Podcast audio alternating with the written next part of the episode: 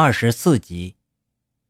在这段日子里，金属坠入了爱河，那是一段不同以往的感觉，那是一种纯净的、不掺杂任何杂质的爱情，那是一种金属觉得以前根本不敢奢求和不配拥有的爱情。爱情也唤醒了他的良知，在林小亚的影响下。金属逐渐的喜欢上了文学，他知道了屈原、孔子、孟子、老舍、郭沫若、鲁迅，他也知道了远在西方国家的列夫·托尔斯泰、奥斯特洛夫斯基、海涅、泰戈尔、莎士比亚。通过这些人的作品呢，他朦胧的懂得了，人活着不仅仅是为了活着。还应该有抱负，有信仰。他的店里堆满了各类的书籍，还有各类的工具书。不认识字的他呢，会去请教林小亚。在林小亚的影响下，金属觉得自己这一辈子算是没白活。昔日的贼王与女大学生的感情在升温着。一个深秋的夜里，在校园的池塘边上。一对男女躲在树林里私语，互相倾诉着衷肠。一束手电的光亮让他们有些紧张和慌乱，那是学校的管理人员在查滥情的野鸳鸯们。庆幸的是，他们并没有过来。爱情的力量让人疯狂。躲在树林里的这一对男女，正是金属和林小亚。金属紧紧地搂着林小亚的纤腰。嘴唇占领他的嘴唇，顷刻间，两人觉得天旋地转。金属趁势将手伸进他的衣服里，林小亚任凭他抚摸。干柴烈火就要点燃，然而林小亚在关键时刻却坚定地推开了他。哥，请给我一年的时间吧，等我完成了学业后，再把自己完完整整的交给你。林小亚的脸长得通红，气喘吁吁地说道：“虽然欲火在升腾，然而理智却在关键时刻抬头了。”金属努力的点点头，说了声：“啊，对不起啊。”他想起他得尊重林小亚。自从接触到林小亚之后，他懂得了尊重与宽容。又到一个周末，这天呢？林小亚兴冲冲地对金属说道：“哥，我们一起去西湖玩玩吧。”金属自然非常乐意陪他去啊。上有天堂，下有苏杭嘛。春天的杭州格外的可爱，而最可爱的便是西湖。在西湖上流传着多少个美丽而又凄婉的爱情故事啊！湖面上波光粼粼，有人泛着轻舟。立在船头，三潭如宝石般嵌在湖面上，柳丝时而轻抚着游人的脸颊，时而轻轻地掠过头上、肩上，再配上轻微的摇橹声和远处动听的琴声，这一切简直就是一幅泼墨的山水画。苏东坡和白居易在这波光里，把豪情和激昂高唱。把民情和疾苦低吟，把诗写成了白堤，把词赋赋成了苏堤。岳飞的忠魂，苏小小的精灵，壮烈和柔媚并立在堤岸之上，他们的故事千年传唱，久而不绝。林小亚是第一次来到西湖，到杭州上学已经有三个年头了。三年多来，他一直都忙于学业，而无暇旅游。虽然已经仰慕西湖已久，却总是将其藏在梦里。今日一见这西湖，顿时兴奋的不得了。欲把西湖比西子，浓妆淡抹总相宜。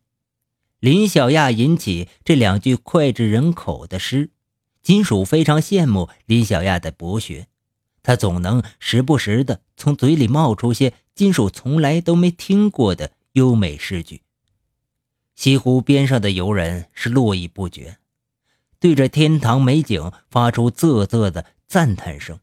林小亚也兴奋的小脸通红，不停的拉着金属指指点点：“哥，你看，那是雷峰塔，传说中这白蛇娘娘就压在下面。”正当他们玩的尽兴的时候，拥挤的人群中有一个年轻的姑娘发出一声惊叫，接着。她不顾淑女的形象，扑通一声坐在地上嚎啕大哭起来。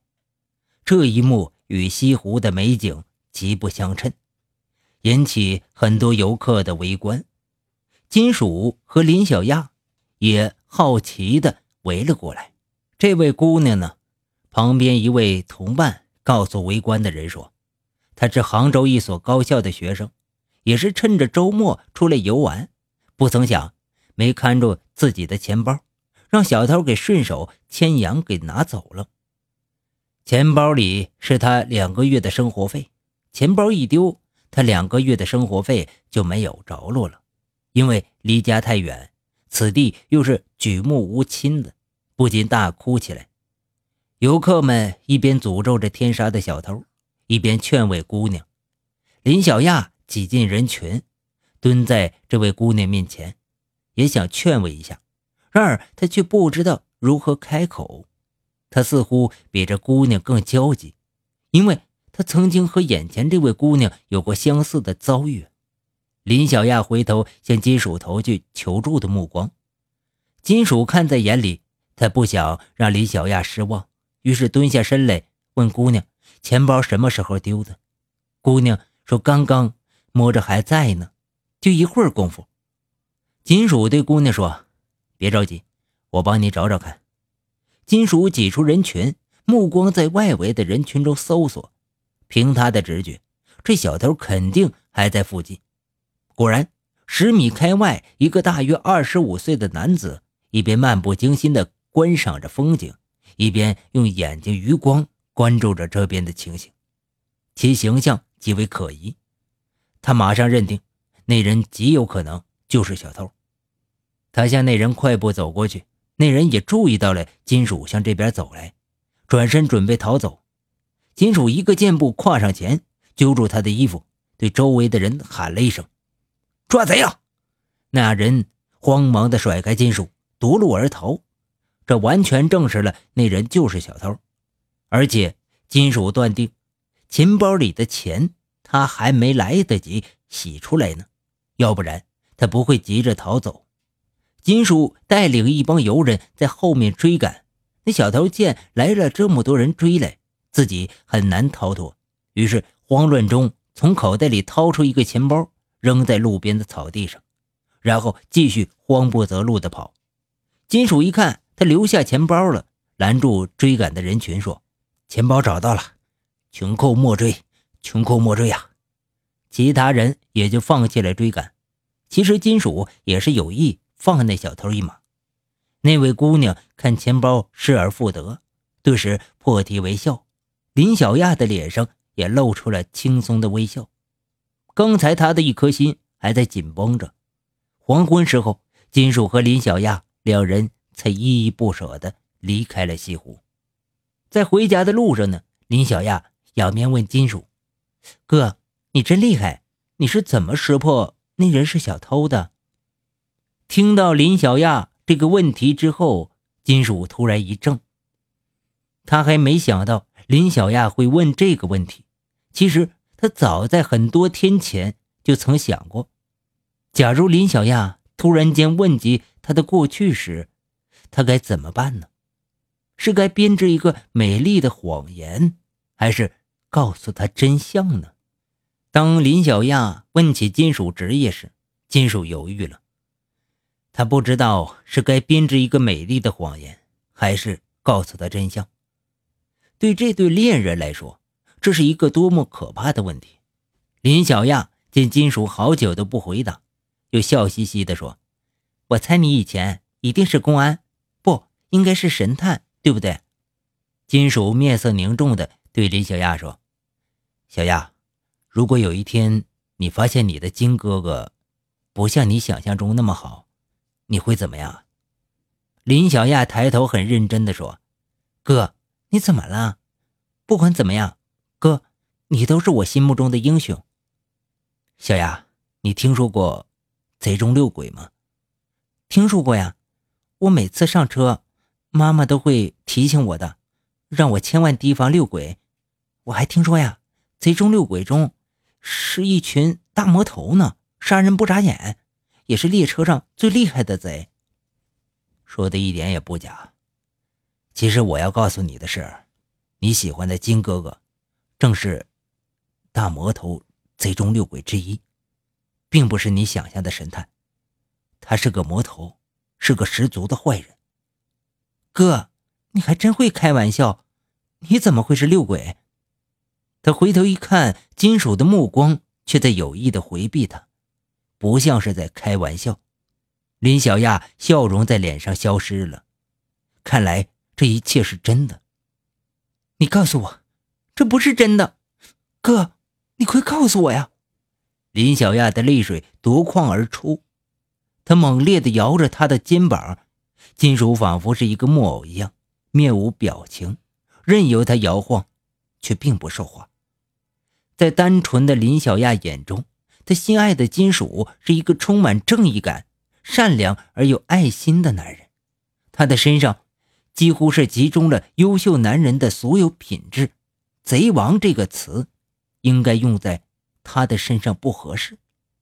然而这一切却是真的，他真的不相信，他也不敢相信，一切的美梦顿时化为泡影。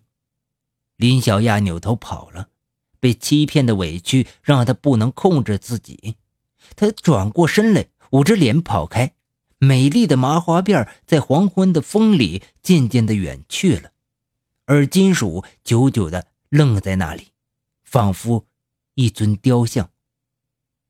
林小亚走了，他不可能再回来了。在接下来的岁月里，金属一遍又一遍的在心目中重复着这句话。在林小亚离开的日子里，金属觉得生命失去了光彩。爱情一旦让人深陷其中，它既是充满诱人香味甜面圈一样，又是魔咒。金属每天无精打采地坐在商店的门口，魂不守舍，生意也懒得去打理。林小亚离开金属之后，也是日渐形容憔悴。这段感情呢，不是说放就能放下来的。他一直徘徊在自己设置的无形的道德与理智的牢笼里。他几次都下定决心要忘记金属，忘记和金属的过去。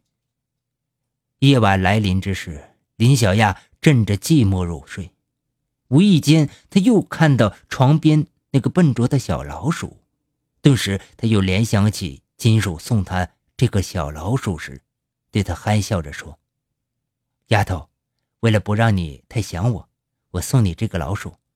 看到这个老鼠，你就会感觉我在你身边。”他心目中涌起一阵甜蜜，眼眶里不争气的泪水在不停地打着转忽然间，他像是下了很大的决心似的，将小老鼠扔在床尾的角落里。